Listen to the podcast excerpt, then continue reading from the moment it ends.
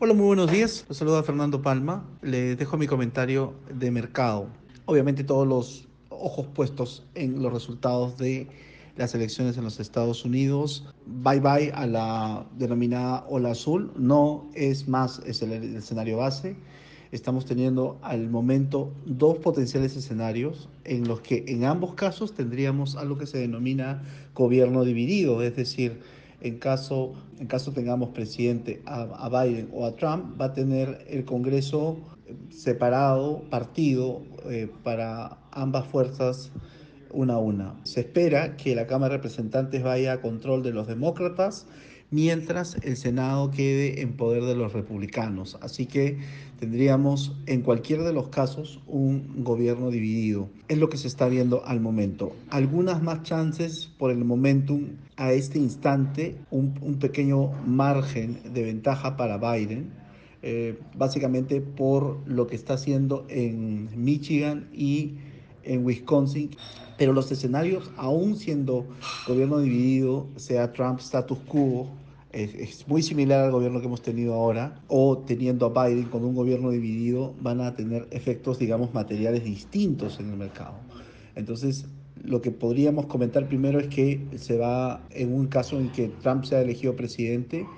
va a tener nuevamente al Senado republicano y ahí probablemente las conversaciones que tenga con Mitch McConnell eh, para un paquete fiscal se puedan manejar de mejor, de mejor forma. Se dice adiós también a algo que se le llamó el reflation trade. En el escenario que Trump sea elegido eh, presidente, eh, no va a haber una, ele una elección, digamos, disputada en los, en los tribunales, no va a haber, no, probablemente no haya un estímulo, un incentivo a hacer muchos reconteos, muchas disputas del resultado no van a haber, ese es poco el escenario base. Y en este escenario que Trump sea status quo, probablemente la bolsa siga subiendo arriba del 2%. Es claro que Trump no haría eh, lockdowns o confinamientos, probablemente el paquete fiscal que tenga que implementar Trump sea el paquete que probablemente le haya, hayan tenido negociando con Nancy Pelosi de 2.2 trillones, ahora lo vamos, sabríamos que Trump lo va a aceptar, no habría incrementos de impuestos que sí le atañen a Biden, no habría una sobreregulación tampoco.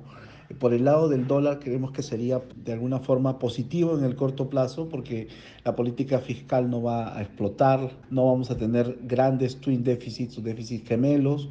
En el caso del dólar cede en algún momento en este escenario, creo que es oportunidad para comprar. Los commodities, creo que hemos, creemos que va a ser algo, si va a haber una, eh, el, el, dólar no, no, no va a caer y va a tener un, una demanda y va a mantenerse los rangos que hemos visto en, en, el dólar, probablemente sea negativo para la subida de los commodities. De hecho, el, la política comercial sería parte de la agenda de, de Trump, continuar esta guerra comercial con, con, China y ello probablemente tener efecto de segunda vuelta sobre el cobre. La inflación, probablemente tengamos un, una inflación pero con un crecimiento gradual, en línea con un crecimiento más lento, pero el, crecimiento del próximo año viene con la reapertura, con la, con la historia de las vacunas, así que eso es, esto es un movimiento ya que lo tiene en precio el mercado. La base del canal para las tasas de los treasuries se abandonan los rangos de los treasuries más altos, es decir, no creo que vayamos a visitar el 1% en los próximos meses, como sí teníamos en un escenario de la ola, la ola azul. Eh, creemos que el rango podría estar entre 0,60 y 0,75, probablemente la tasa de 10 años de los tesoros americanos y luego subir gradualmente las tasas. El empinamiento de la curva no va a ser un trade que va a pagar, probablemente tengamos una curva de tesoros probablemente bien aplanada y la menor, los menores niveles de tasa de los tesoros van a, van a ser constructivos. Todos la, los instrumentos de eh, renta fija, en hard currency, en local currency, para los países emergentes. Se podrían apretar un poco los spreads y también podríamos tener menores niveles de tasa, tanto en moneda local como en moneda extranjera, para títulos de, de renta fija. La primera subida de tasa de la Fed probablemente la, la tengamos 2025 y en algún caso, si es que los demócratas no quieren ampliar un paquete interesante, podríamos tener más estímulo de la Fed y eso creo que es en cualquiera de los dos escenarios, sea status quo eh, Trump o sea Biden gobierno dividido. Yo creo que los, los tipos de cambio de la región deberían mantenerse. No creo que deberíamos ver nuevos mínimos para los tipos de cambio en la región así que creo que va a ser por ese lado neutral. Esto es distinto al escenario que se tenía con la ola azul, donde se esperaba que el tipo de cambio rompa los, los últimos niveles que hemos visto. Ya no creo que vamos a tener ese caso, puede ser probablemente incluido el riesgo político que se tiene en el tipo de cambio en Perú, por lo menos vamos a tener los rangos que hemos visto en las semanas anteriores. En el caso de un gobierno de Biden, salga, elegido presidente, que es, parece el momento en que recién estamos viendo recientemente con los con los resultados eh, que están llegando de eh, Wisconsin y Michigan y de Arizona, si es que efectivamente también lo, lo, pinta de color, lo de color, de color azul, podríamos tener una elección que va a ser muy cuestionada por, por, por Trump y por todas las fuerzas eh, republicanas. con un gobierno de Biden, probablemente Biden está muy proclive a hacer confinamientos. Ahí va a tener un, un escollo muy importante que va a ser el líder republicano Mitch McConnell, donde le va a decir probablemente el paquete que solamente te voy a aprobar va a ser de 500 billones o de un trillón, así que la política fiscal va a ser eh, bastante limitada por ese lado. No habría incrementos de impuestos, no porque no quiera hacerlos este, Biden, sino tampoco va a ser una política fiscal expansiva, así que no tiene que cambiar los impuestos y eh, tampoco va a ser más regulación, a pesar que lo quiera, porque va a haber una suerte de parálisis en la política fiscal. Eh, probablemente sea positivo para el dólar, pero por otras razones por un escenario de risk-off, porque vas a tener una elección bien disputada, te lo van a disputar los republicanos. Luego va a ser probablemente igual negativo para los commodities, pero en el caso de China, probablemente las relaciones entre Biden y China sean eh, bastante mejores que las que ha tenido Trump con los propios eh, asiáticos. Vemos una, una convergencia aún más lenta de la inflación y una salida de la economía aún más lenta que en el caso de Trump status quo eh, y los treasuries podrían, las tasas de tesoros americanos aún podrían caer más, eh, probablemente podría eh, inclusive romper los 0,60 y irse seguramente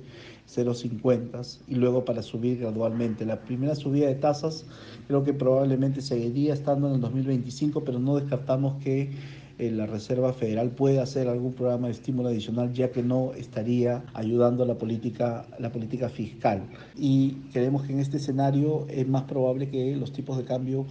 suban con un escenario de Biden de presidente con un gobierno dividido. Lo que estamos viendo en el mercado al momento es una subida importantísima en la renta variable americana, las bolsas la bolsa está subiendo, por ejemplo, el S&P y, el Nasdaq. El S&P está subiendo 2.7%, el Nasdaq está subiendo 3.8%. En, verdad habían estado muy castigadas.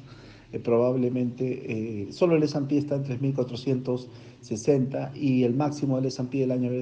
había sido 3.588, así que le falta todavía un recorrido para llegar a esos niveles y había mucha incertidumbre con la elección, se está desapareciendo la incertidumbre, ya la elección es un hecho del pasado, las tasas del Tesoro americano sí se han caído en forma importante, se van cayendo casi 14 básicos, la tasa del 10 años está en 0,76, es lo que habíamos comentado en la ola azul, se esperaba una tasa del 0,95, inclusive 1,25 la tasa del 10 años, ya no estamos en esa visión yo creo que eso es eso va a ser constructivo para toda la renta la renta variable. Como habíamos dicho, un escenario donde al, comienzo se tenía que podía ser complicado para los commodities, commodities podrían estar, podrían estar cayendo, al momento están teniendo un, un alivio, el dólar tiene eh, ligera demanda o está estable contra el, el euro, el yuan chino está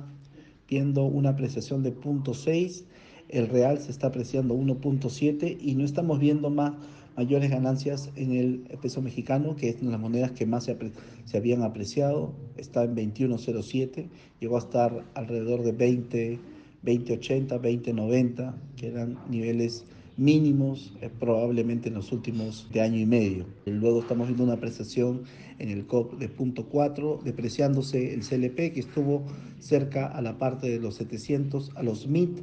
de 750 y en el caso del el tipo de cambio en Perú está flat al momento, pero eh, eh, estamos casi tres figuras por debajo de lo que estábamos en sesiones eh, las sesiones anteriores. Así que, bueno, resumiendo, resumiendo el mensaje, estamos en, con mucha volatilidad. Es incierto quién va a ser el presidente de los Estados Unidos. Parece que la Cámara de Representantes queda en poder de los demócratas y el Senado queda en poder de los republicanos. Y el mercado estaba muy contenido al evento de riesgo que eran las elecciones, la renta variable está subiendo más de más de 2%. Eh, básicamente había mucha tensión acumulada, mucho, mucho pesimismo y eh, a pesar de ser incierta la elección, todavía creemos que van a transcurrir probablemente varias horas hasta que tengamos una idea de quién finalmente es el presidente en los Estados Unidos. Al momento están eh, reaccionando positivamente en los mercados, aunque con mucha cautela, y creemos que esto se va a aclarar conforme tengamos